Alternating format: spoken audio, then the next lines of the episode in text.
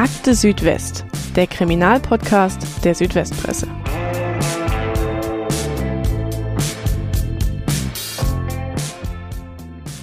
Sonntagmorgen kurz vor fünf. Ein junger Mann und sein Kumpel fahren nach Hause. Sie haben gefeiert, getanzt, getrunken. Dann der Albtraum eines jeden Autofahrers. Aus der Dunkelheit taucht auf der Straße ein Mensch auf. Rechtzeitig bremsen ist unmöglich, der Unfall unvermeidlich. Und jetzt? Aussteigen und helfen oder schnell wegfahren und hoffen, dass man nie erwischt wird. Um diese Entscheidung und ihre Folgen geht es in unserer heutigen Folge von Akte Südwest, dem Podcast über wahre Verbrechen aus dem Südwesten.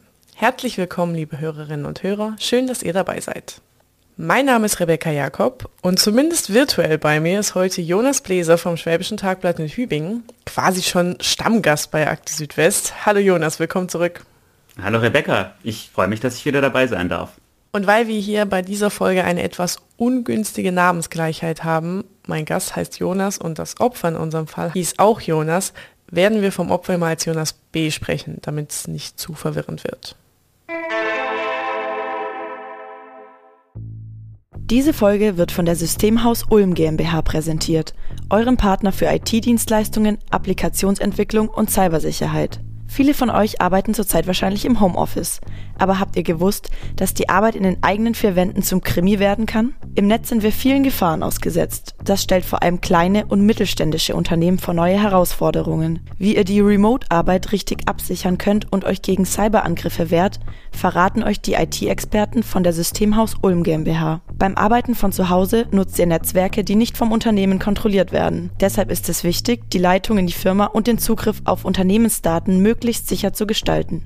Besonders häufig kommen Cyberattacken vor, bei denen Kriminelle gezielt versuchen, ihre Opfer zu täuschen. Zu Hause sind Mitarbeiter dafür oft anfälliger. Statt bei einem Verdacht geschulte Kolleginnen und Kollegen um Rat zu fragen, treffen Angestellte oft eigene Entscheidungen, im schlimmsten Fall die falschen. Wie ihr eure Arbeitsplätze zu Hause und in der Firma wirkungsvoll absichert, erfahrt ihr auf www.systemhaus-ulm.de.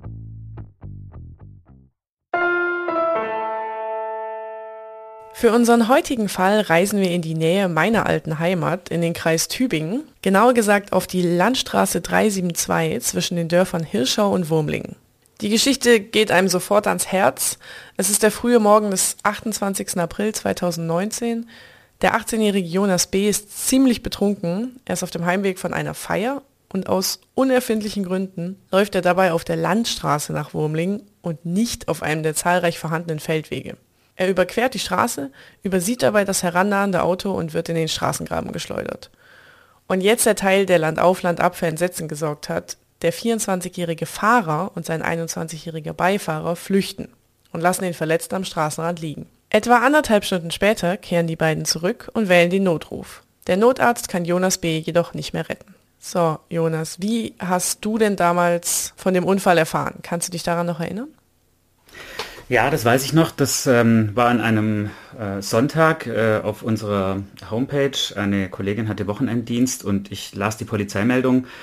Und da ging es mir wahrscheinlich wie den allermeisten Lesern und Leserinnen auch, ähm, war erstmal ziemlich entsetzt. In der Polizeimeldung stand schon, dass die Autofahrer den Verletzten wohl liegen gelassen haben sollen im Straßengraben, ähm, wo er dann ja letztlich auch starb.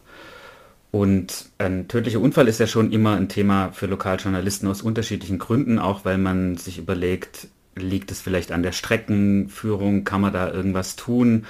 Ähm, man will auf jeden Fall immer auch darauf hinweisen, dass es eine gefährliche Stelle ist. Das war es aber in diesem Fall eigentlich gar nicht, sondern es war mehr oder weniger direkt nach dem Ortsschild, also etwa knapp 100 Meter entfernt, ähm, auf einer schnurgeraden Straße keine gefährliche Kurve oder irgendwas, wo sowas öfter mal passiert.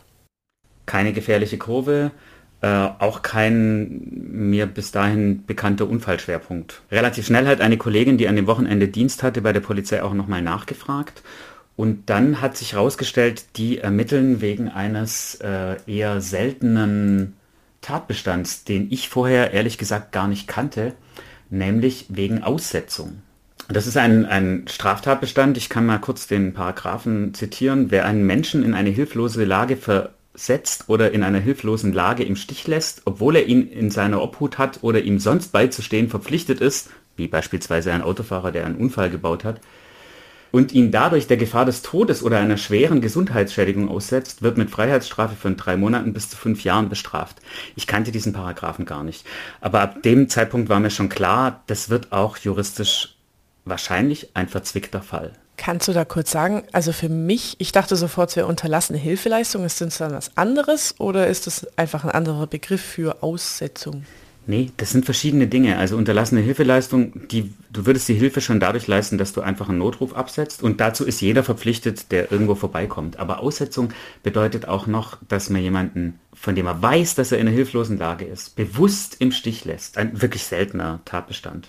Jetzt müssen wir, glaube ich, noch mal ein bisschen genauer erklären, wie der Unfall abgelaufen ist. Kannst du das kurz schildern? Nach allem, was man später im Prozess erfahren hat und was man weiß, hatten die drei Beteiligten an diesem Unfall, also der Fahrer, der Beifahrer und äh, Jonas B., das Opfer, an jenem Samstag erstmal insgesamt einen guten Abend verbracht, bis sie eben aufeinander getroffen sind. Der Jonas äh, B. kam von einem äh, von der Geburtstagsfeier seiner Freundin und wollte nach Hause in den Nachbarort nach Wurmlingen. Die beiden jungen Männer im Auto hatten äh, in Tübingen in einer Diskothek, die es heute gar nicht mehr gibt, äh, Top Ten gefeiert, haben auch Alkohol getrunken äh, mehrere Longdrinks bzw. Bier und wollten nach Hause in den Kreis Rottweil, in einen kleinen Ort, da leben die beiden. Man muss sich jetzt vorstellen, die kamen aus dem erleuchteten Ortsteil von Tübingen, eben Hirschau, und hatten das Ortsschild passiert und dann hat der Fahrer Gas gegeben. Es ist jetzt aber nicht so, dass der völlig übertrieben gerast wäre oder so. Also man geht davon aus, dass er ungefähr eine Geschwindigkeit von 70, 75 gehabt hat, was jetzt nicht ungewöhnlich ist, wenn man im Ort 50 gefahren ist und dann eben beschleunigt.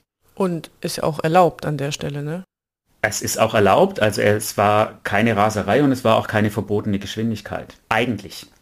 Denn jetzt kommt was ins Spiel, ähm, was der Fahrer eben nicht gemacht hat, was viele Menschen auch nicht tun. Er hat nicht sofort das Fernlicht eingeschaltet. Und das war wahrscheinlich einer der Gründe, warum er den Jonas B., der auf dieser, der entlang der Straße lief und nicht auf dem Fahrradweg, so ein asphaltierter Feldweg, der daneben ist, sondern entlang der Straße und der offenbar just in dem Moment über die Straße gelaufen ist, um auf die andere Straßenseite zu kommen. Und den hat er wohl deswegen nicht rechtzeitig erkannt. Er hat dann abgebremst. Es gibt eine kurze Bremsspur. Dann kam es zur Kollision, die so heftig war, dass die Windschutzscheibe auf der Beifahrerseite gesplittert ist. Das Opfer wurde ziemlich sicher an Kopfhöhe getroffen und in den Straßengraben geschleudert.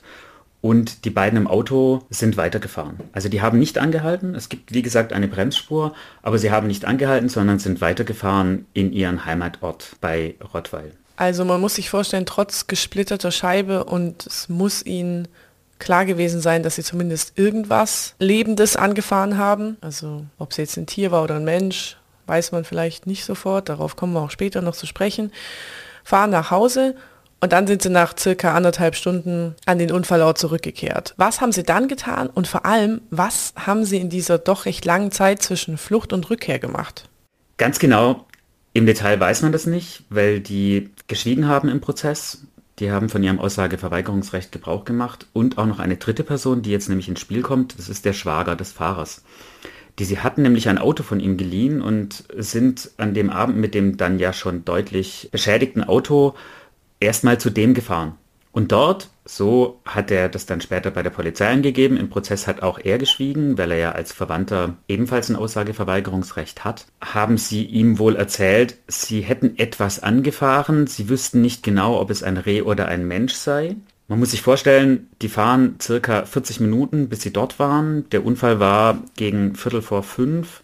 Das heißt, die haben den am Sonntagmorgen aus dem Bett äh, geholt und der hat sofort gesagt, seid ihr verrückt, da müssen wir hin, wir müssen zurück.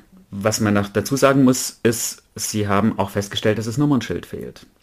Also vorne am Wagen fehlte das Nummernschild. Daraufhin haben sie ein anderes Auto genommen, den Wagen stehen lassen, haben sie ein anderes Auto des Schwagers genommen und sind zurückgefahren zur Unfallstelle. Was genau auf dieser Fahrt gesprochen wurde und warum es eine relativ lange Verzögerung gab, in der sie in Wurmlingen waren, das weiß man aus der Funkzellenauswertung der Handys, kam nie ganz raus. Also eine Vermutung, die im Prozess auch von Seiten der Verteidigung kam und die auch die Staatsanwaltschaft in Betracht gezogen hat, war, dass sie als Ortsfremde nicht genau wussten, wo der Unfall passiert war und dass sie eventuell den Ortseingang von Wurmlingen mit dem Ortseingang von Hirschau verwechselt haben und dann dort erstmal eine Weile nach dem Opfer gesucht haben. Aber das ist nur eine Vermutung. Ganz genau wissen tun es nur die drei Beteiligten. Jetzt sind es zwei junge Männer, die kommen morgens um fünf aus dem Club und haben gefeiert. Ich denke sofort daran, war da vielleicht Alkohol im Spiel?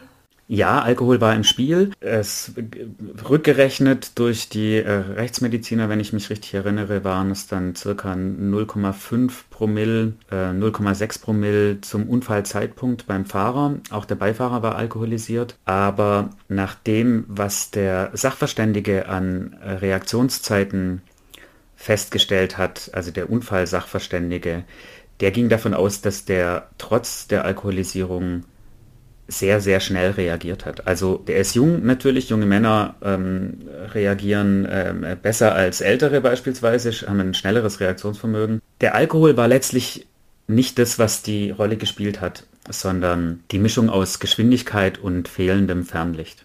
Jetzt ist es natürlich ein Vorfall, der einfach die Menschen entsetzt und auch rührt. Das Opfer war noch sehr jung, erst 18 Jahre alt. Ähm, kam eigentlich von einem freudigen Anlass, der Geburtstag der Freundin.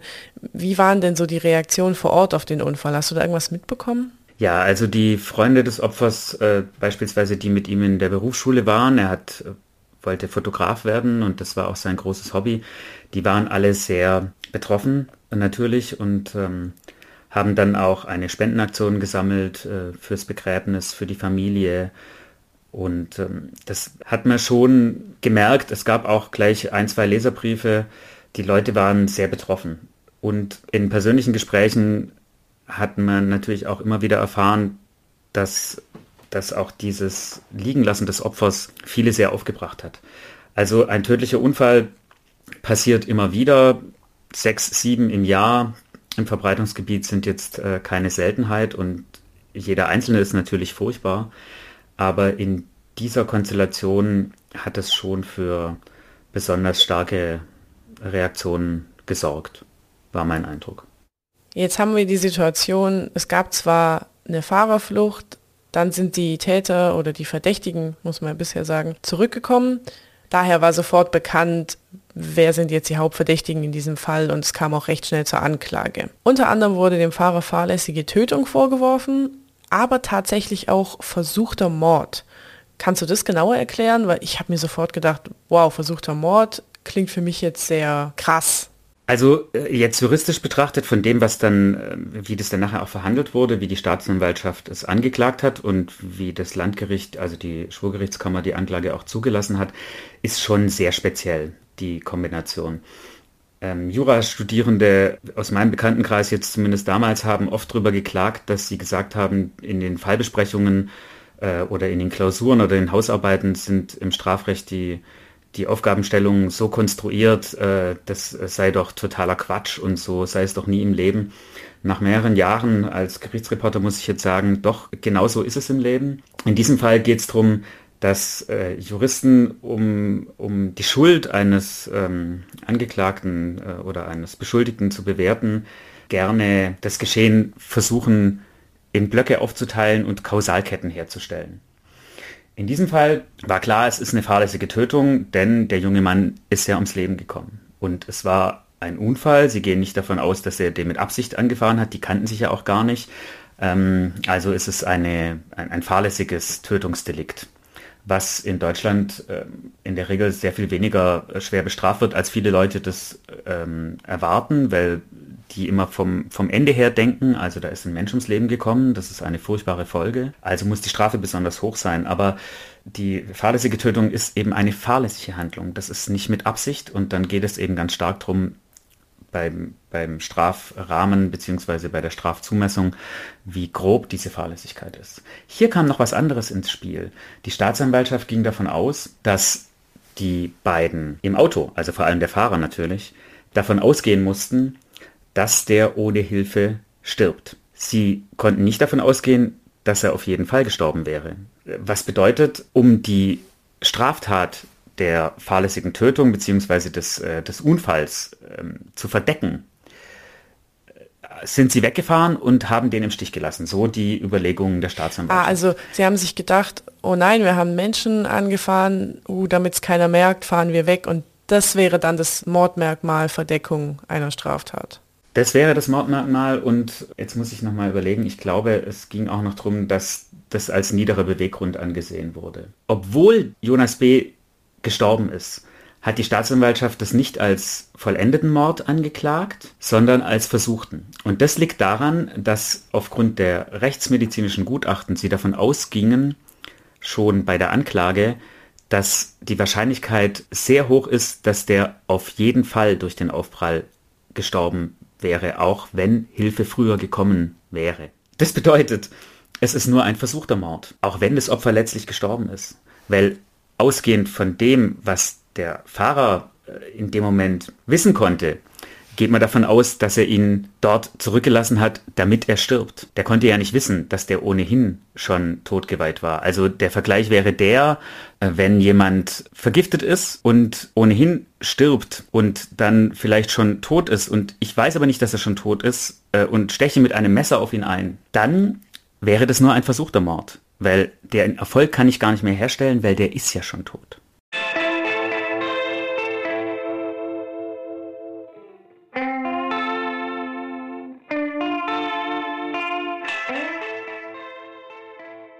Wir haben also einen tödlichen Autounfall.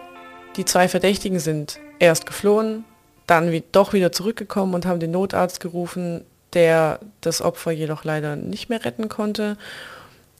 Jetzt kommen wir zum Gerichtsprozess. Der begann Ende Februar 2020 vor dem Landgericht in Tübingen. Wie hast du die beiden Angeklagten im Lauf der Verhandlungen erlebt, Jonas?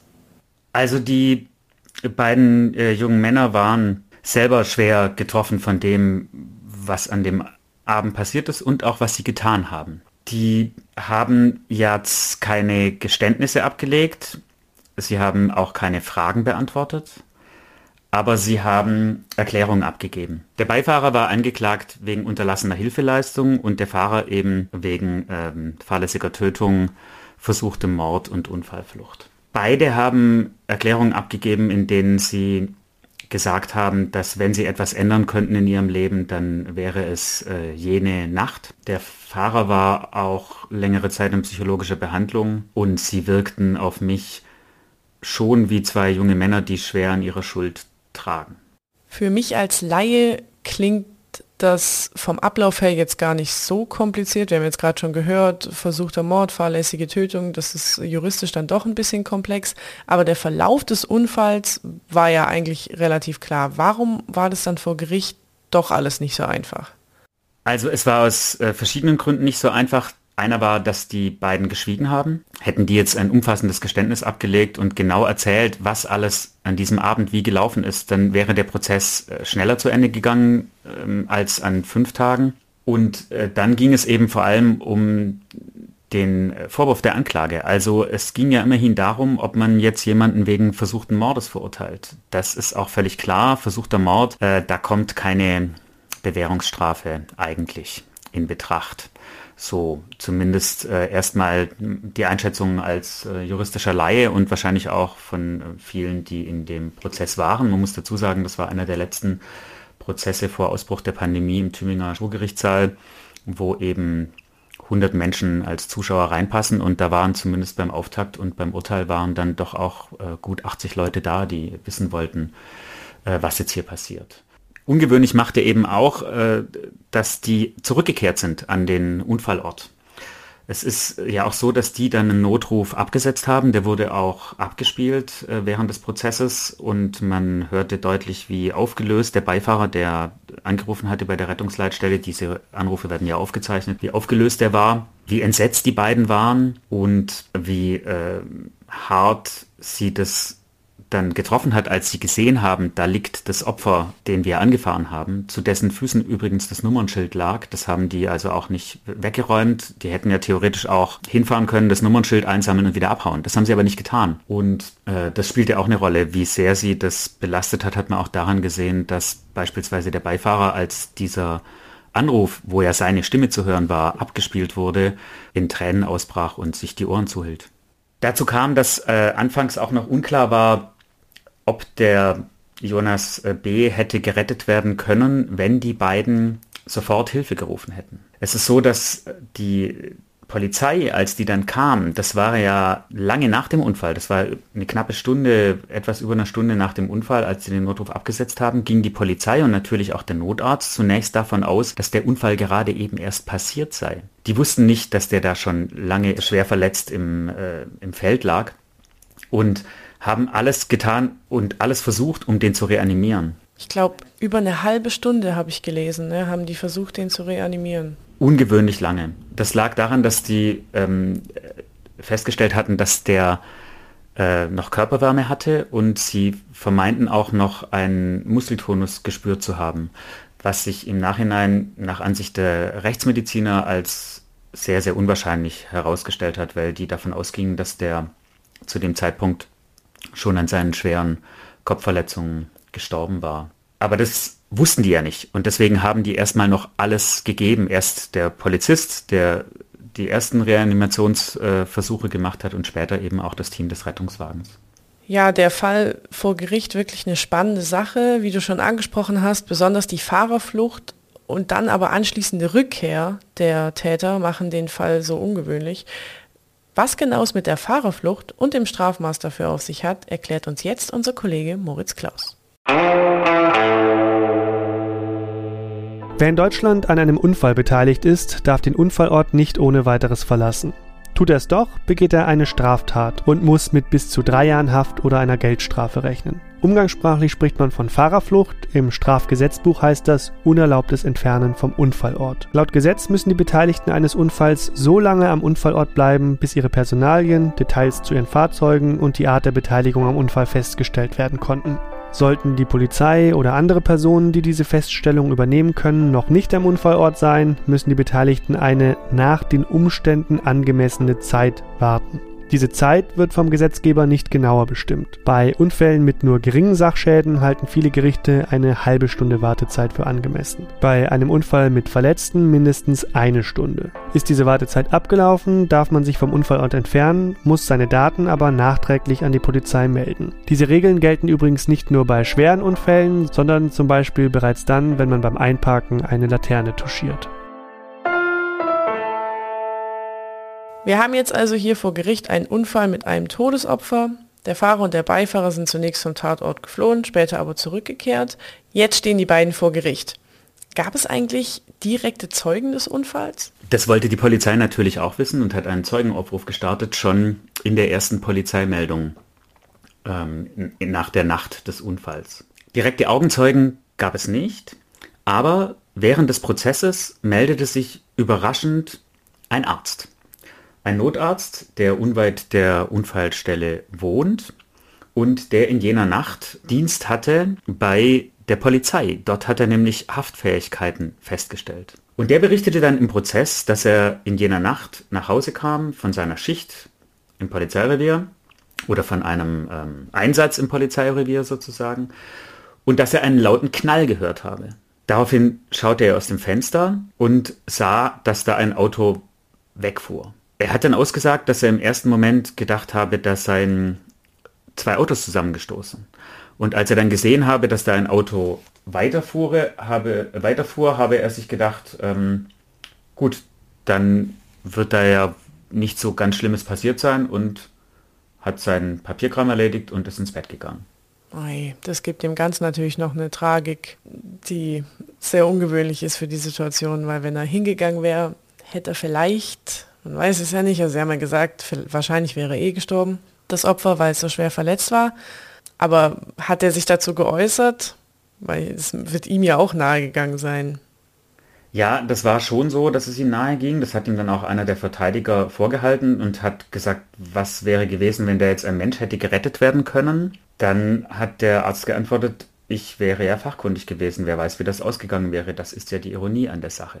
Es ist aber wohl so, wenn man jetzt dem rechtsmedizinischen Gutachten folgt, dass die Wahrscheinlichkeit extrem gering ist, dass selbst wenn der sofort dort hingegangen wäre und äh, Hilfe geleistet hätte, der das Opfer überlebt hätte, weil die Verletzungen eben so schwer gewesen sein sollen. Jetzt gab es in dem Prozess nicht nur das medizinische Gutachten, sondern es sollte auch mit Hilfe von einem Gutachten geklärt werden, ob der 24-jährige Fahrer überhaupt eine richtige Chance hatte, Jonas B. rechtzeitig zu sehen.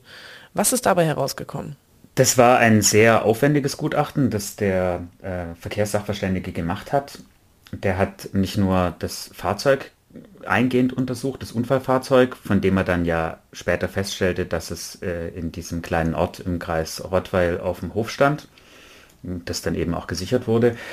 Er hat äh, natürlich auch die Spuren am Unfallort äh, untersucht, die Länge der Bremsspuren beispielsweise. Es gab ja eine aus der er dann auf die Geschwindigkeit rückgeschlossen hat. Und er hat die Sichtverhältnisse überprüft, indem er an einem anderen Tag zu der ähnlichen Zeit dorthin gefahren ist und eine Puppe aufgestellt hat, die er ungefähr die Größe des Opfers hatte und hat auch sehr deutlich sichtbare Kopfhörer aufgehabt, auch die hat er der Puppe aufgesetzt und eine, einen Rucksack, der in der gleichen äh, Farbe war wie der Rucksack des Opfers. Und dann hat er Fotos gemacht, alle zehn Meter, was davon zu sehen gewesen ist bei den gleichen Lichtverhältnissen. Und so kam eben heraus, dass der bei einem Abblendlicht, das eben den Fokus auf die rechte Seite der Fahrbahn legt und nicht so stark auf die linke, damit es den Gegenverkehr nicht blendet, zu spät zu sehen war. Also das Opfer kam von links und das, der Fokus vom Abblendlicht war eher auf rechts. Das war da auch noch ungünstig natürlich für die Sicht. Ja, er überquerte die Straße von links nach rechts und das, sie gehen eben davon aus, dass er schon dabei war, die Straße zu überqueren. Aber eben noch nicht so weit rechts, dass man ihn früher hätte sehen können, es sei denn, der Fahrer hätte das Fernlicht eingeschaltet. Und das hat er eben nicht getan. Kann man ihm aber auch nicht vorwerfen, weil es gibt, glaube ich, es gibt keine Pflicht und so kurz nach dem Ortsschild ist es auch nicht ungewöhnlich. Also das war dann, glaube ich, kein strafverschärfender Umstand. Es gibt keine Fernlichtpflicht, das stimmt, aber es gibt im Verkehr die Pflicht, dass man sozusagen immer auf alles vorbereitet sein muss und dazu gehört eben auch, dass man, wenn man das Fernlicht nicht einschaltet, dann hätte er langsamer fahren müssen. Man muss sozusagen immer nicht nur den Witterungs- und Verkehrsverhältnissen angepasst fahren, sondern eben auch den Sichtverhältnissen. Und die beeinflusst der Fahrer ja selbst dadurch, dass er es Fernlicht einschaltet oder nicht. Jetzt kommen wir zum Urteil. Die Staatsanwaltschaft hat für den Fahrer sechs Jahre und drei Monate Haft gefordert und dazu zwei Jahre Führerscheinentzug. Letzteres hat der Fahrer auch bekommen, allerdings statt sechs Jahren Gefängnis zwei Jahre Haft und die wurden auf drei Jahre zur Bewährung ausgesetzt und er musste 4.800 Euro Strafe an Verkehrswacht und Bewährungshilfe zahlen. Der Richter hat wörtlich gesagt, das Verschulden des Opfers ist leider höher zu bewerten als das des Fahrers. Kannst du da kurz erklären, was das bedeutet, das Verschulden des Opfers? Was hat er sich zu Schulden kommen lassen? Aus Sicht des Gerichts war es eben so, dass sie, wir haben ja schon darüber gesprochen, das Geschehen wird in verschiedene Abschnitte eingeteilt und das erste, worüber zu urteilen war, war sozusagen die fahrlässige Tötung. Der Grad der Fahrlässigkeit, den haben sie zwar beim Fahrer gesehen aufgrund des fehlenden Fernlichts und der Alkoholisierung, aber sie sahen eben ein sehr großes Mitverschulden des Opfers, der eben betrunken mit Kopfhörern auf den Ohren über nachts über eine unbeleuchtete Landstraße läuft, offensichtlich auch nicht zurückgeschaut hat, sonst hätte er das Auto auch sehen können. Und dazu kam, es war nicht das erste Mal, dass er das getan hatte, der wurde schon äh, einige Zeit vorher von der Feuerwehr nachts mal dort äh, aufgelesen und nach Hause gebracht. Und an dem Abend hat er auch noch seine Freundin, bei deren Geburtstag er ja gefeiert hatte, die hatten ihm ein Taxi gerufen. Das war schon unterwegs und er wollte nicht auf dieses Taxi warten und ist losgelaufen. Oh, warum wollte er dann nicht das Taxi nehmen? Diese Frage stellt sich hat sich natürlich allen gestellt und der Vorsitzende hat, der selbst äh, Vater ist, hat äh, gesagt, am liebsten hätte man ihn genommen und geschüttelt. Mhm. Und um ihm zu sagen, mach das nicht. Mhm. Das heißt, sie haben in diesem Fall, was die fahrlässige Tötung angeht, durchaus ein, ein Mitverschulden des Opfers gesehen und die, die Höhe der Schulden nicht so hoch angesetzt. Das, die, der, der Grad der Fahrlässigkeit ähm, war nicht so schwerwiegend aus Sicht des Gerichts.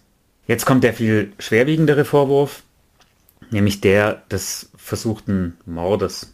Man muss vielleicht noch dazu sagen, was die Verteidigung gefordert hatte. Der Verteidiger und die Verteidigerin des Fahrers hatten argumentiert, dass es ähm, einen Rücktritt vom Mordversuch dadurch gab, dass sie zurückgekommen sind an die Unfallstelle und man ihn deswegen auch nicht deswegen äh, verurteilen dürfe. Und äh, sie wollten eine Bewährungsstrafe. Das Gericht wiederum hat am Ende in der rechtlichen Einschätzung der Staatsanwaltschaft recht gegeben und hat es als versuchten Mord verurteilt, hat aber im Strafmaß sich an die Forderungen der Verteidigung gehalten. Die haben argumentiert, es ist ein Mordversuch, es war ein untauglicher Mordversuch, denn das Opfer war ja schon tot, deswegen kann es auch keinen Rücktritt davon geben. Und sie haben gesagt, wir mildern die Strafe zweifach. Erstens, weil es nur ein Versuch war und zweitens aufgrund des Mittels. Das bedeutet, ein Mordversuch durch einen Stoß mit dem Messer, einen Schlag mit dem Hammer, einen Schuss ist ein aktives Geschehen, wo es um die Tötungsabsicht geht, die man direkt umsetzen will. Ein Mordversuch durch Unterlassen, nämlich durch das Unterlassen der Hilfeleistungen, ist anders zu bewerten. Es, sie haben das dann so gesehen, dass sie gesagt haben, es ist eben auch ein nachvollziehbarer, wenn auch moralisch verwerflicher und strafrechtlich zu bestrafender ähm, Reflex, dass man flüchtet. In Panik. Noch dazu in Panik. Also das äh, haben sie schon so gesehen, obwohl wir das natürlich nicht ganz genau wissen, weil wir ja nicht wissen, was zum Beispiel auf der Rückfahrt gesprochen worden ist. Es kann sich ja auch durchaus strafmildernd auswirken, wenn die Täter deutliche Reue zeigen. Und du hast es jetzt schon beschrieben, dass es denen echt schlecht ging und dass das Gericht dann so zu der Ansicht kommt, naja, die sind jetzt schon wirklich gestraft durch den Vorfall selbst und durch die psychische Belastung. Ähm, hat das auch eine Rolle gespielt? Das hat auch eine Rolle gespielt. Die Richter waren sich sicher, dass es einen gehörigen Eindruck auf die beiden gemacht hat, äh, was sie getan haben. Für wen es allerdings unbefriedigend war, war die Staatsanwaltschaft. Denn, so kann man das natürlich auch sehen, die hat gesagt, wenn wir jetzt schon Leute mit Bewährungsstrafen davonkommen lassen, die ein Unfallopfer Mutterseelen allein sterbend im Straßengraben zurücklassen, was hat das für eine Signalwirkung, dieses Urteil? Haben die Rechtsmittel eingelegt? Ja, so war's. Ähm, die Staatsanwaltschaft wollte eine härtere Strafe. Die haben auch argumentiert, es seien sie der Familie des Opfers schuldig und haben eben ganz stark darauf abgehoben, dass die generalpräventive Wirkung des Urteils zur Geltung kommt. Also im Strafrecht geht es ja auch um Prävention. Das heißt, ähm, die Strafe soll in die Gesellschaft ausstrahlen, das wäre die Generalprävention, oder sie soll auf den Verurteilten einwirken, das wäre die Spezialprävention. Auf die Verurteilten stärker einzuwirken, darin hat das Gericht keinen Sinn gesehen. Und generalpräventiv, so habe ich es in der äh, mündlichen Urteilsbegründung verstanden, dafür war der Fall schon sehr speziell. Ich glaube, dass sie den beiden vor allem, auch wenn das in der juristischen Begründung keine Rolle gespielt hat, hoch angerechnet haben, dass sie dann zurückgekommen sind und letztlich auch zu ihrer Tat gestanden haben. Also erstens haben sie versucht, noch Hilfe zu holen, wenn auch viel, viel zu spät. Und ähm, sie haben zwar kein Geständnis abgelegt, aber der Fahrer hat gegenüber Polizeibeamten angegeben, dass er gefahren ist und hat das auch später nicht bestritten. Also die Staatsanwaltschaft hat dann Revision eingelegt Daraus aber nichts geworden, höre ich daraus. Daraus wurde nichts und zwar auf eine eher ungewöhnliche Art und Weise. Ähm, wenn ein, eine Staatsanwaltschaft Revision einlegt beim Bundesgerichtshof, dann muss sie eine Begründung schicken, dann können die Verteidiger der Angeklagten erwidern. Der Verteidiger des Angeklagten ist einer der erfahrensten Strafverteidiger in Tübingen, Christoph Geprägs, der gemeinsam mit seiner Tochter Julia verteidigt hat. Die haben dann einen Revisionsspezialisten aus äh, Berlin dazugezogen und haben eine Erwiderung geschrieben auf die Revision der Staatsanwaltschaft. Und jetzt ist was passiert, was sehr selten vorkommt. Die Staatsanwaltschaft selber kann beim Bundesgerichtshof ihre Revision nicht vertreten. Das macht die Generalbundesanwaltschaft. Und die hat nach Sichtung aller Unterlagen sich geweigert und hat gesagt, nein, das Urteil ist so gut begründet, wir sehen da keine Erfolgschancen. Und daraufhin war das Urteil rechtskräftig. Was du jetzt juristisch da dargelegt hast, das macht, leuchtet mir ein, Trotzdem glaube ich, das könnte so ein Urteil sein, wo die Bevölkerung nicht ganz so erfreut darauf reagiert. War das so? Hast du Stimmen gehört, die gesagt haben, das ist viel zu wenig? Es gab auch bei uns Leserbriefe, die herausgestellt haben, wenn wir sozusagen unseren jungen Leuten, ich paraphrasiere und überspitze jetzt so ein bisschen, das jetzt durchgehen lassen, dass die bei sowas eine Bewährungsstrafe kriegen, wie bitte sollen die jemals verstehen, worauf es im Leben ankommt? Das gab es. Das Urteil insgesamt ist ein schwieriges Urteil. Also für ich bin selber unentschieden. Wenn ich mir jetzt die beiden jungen Angeklagten da anschaue, dann denke ich tatsächlich, dass eine Haftstrafe für diese beiden nichts besser gemacht hätte. Das Opfer wird dadurch nicht lebendig und es hätte auch für die beiden jungen Männer unter einem Resozialisierungsgedanken, glaube ich, nichts weiteres erreicht. Ich verstehe aber natürlich auch die Argumentation der Staatsanwaltschaft. Es ist wie, wie häufig, wenn man in einem Prozess war, dann kann man die Urteile besser nachvollziehen, wie wenn man sozusagen nur äh, das reine Urteil irgendwo liest, äh, wie versuchter Mord und da gibt es nur eine Bewährungsstrafe. Das ist erklärungsbedürftig. Das ist nicht sofort einleuchtend. Und wir sehen das ja auch immer sehr schnell auf unseren Social-Media-Kanälen, wie die Leute reagieren. Da gab es natürlich sehr viel Unverständnis. Kurz der Vollständigkeit halber noch, der Beifahrer wurde zu einer Geldstrafe wegen unterlassener Hilfeleistung verurteilt und hat, soweit ich mich erinnere, auch einen Führerscheinentzug für zwei Jahre bekommen. Was ist dir an diesem Fall am stärksten in Erinnerung geblieben? Am stärksten in Erinnerung geblieben ist mir, dass es so schnell gehen kann und dass so viele kleine falsche Entscheidungen der Beteiligten an diesem Abend zu so einem schrecklichen Ergebnis geführt haben. Hätte er das Taxi genommen, wäre das nicht passiert. Hätten die beiden nichts getrunken, vielleicht hätte er noch schneller reagiert. Und das Allerwichtigste ist, ich werde jetzt immer mein Fernlicht anmachen, wenn ich abends an einem Ortsschild vorbeifahre. Vielen Dank, Jonas, dass du uns diese Geschichte mitgebracht hast. Gerne bis zum nächsten Mal. Vielen Dank auch an euch, liebe Hörerinnen und Hörer, dass ihr diesmal wieder dabei wart. Jetzt ist noch Zeit für ein wenig Werbung. Wir machen ja gerne Werbung für andere Podcasts und der Jonas hat da was im Petto. Ja, wir starten beim Schwäbischen Tagblatt äh, voraussichtlich im Dezember noch mit unserem eigenen Podcast äh, zu Justizthemen. Der wird heißen Am Gericht, in dem ich mit meinem Kollegen Lorenzo Zimmer über die größeren, aber auch die kleineren Fälle an den Tübinger Gerichten sprechen werde. Und wir starten gleich mit einer Folge, da geht es um ein Verbrechen in aller Öffentlichkeit, ein brutales Verbrechen auf dem Tübinger Holzmarkt, bei dem am Ende der Angeklagte aber alles richtig gemacht hat. Wenn euch die Folge gefallen hat, liebe Hörerinnen und Hörer, dann bewertet uns doch gerne auf dem Podcast-Portal eurer Wahl, zum Beispiel auf Apple Podcasts. Alle Folgen auf einen Blick gibt's auf swp.de slash akte und True Crime Fans sollten auch auf swp.de slash crime vorbeischauen. Dort gibt es ganz viele interessante Geschichten zu Kriminalfällen aus der Region. Wer keine Folge mehr verpassen will, folgt uns auf Social Media. Bei Twitter heißen wir @akte_swp. Fragen, Wünsche, Kritik, Anregungen? Schickt sie uns per Mail an podcast.swp.de. Damit sage ich Tschüss und bis zum nächsten Mal.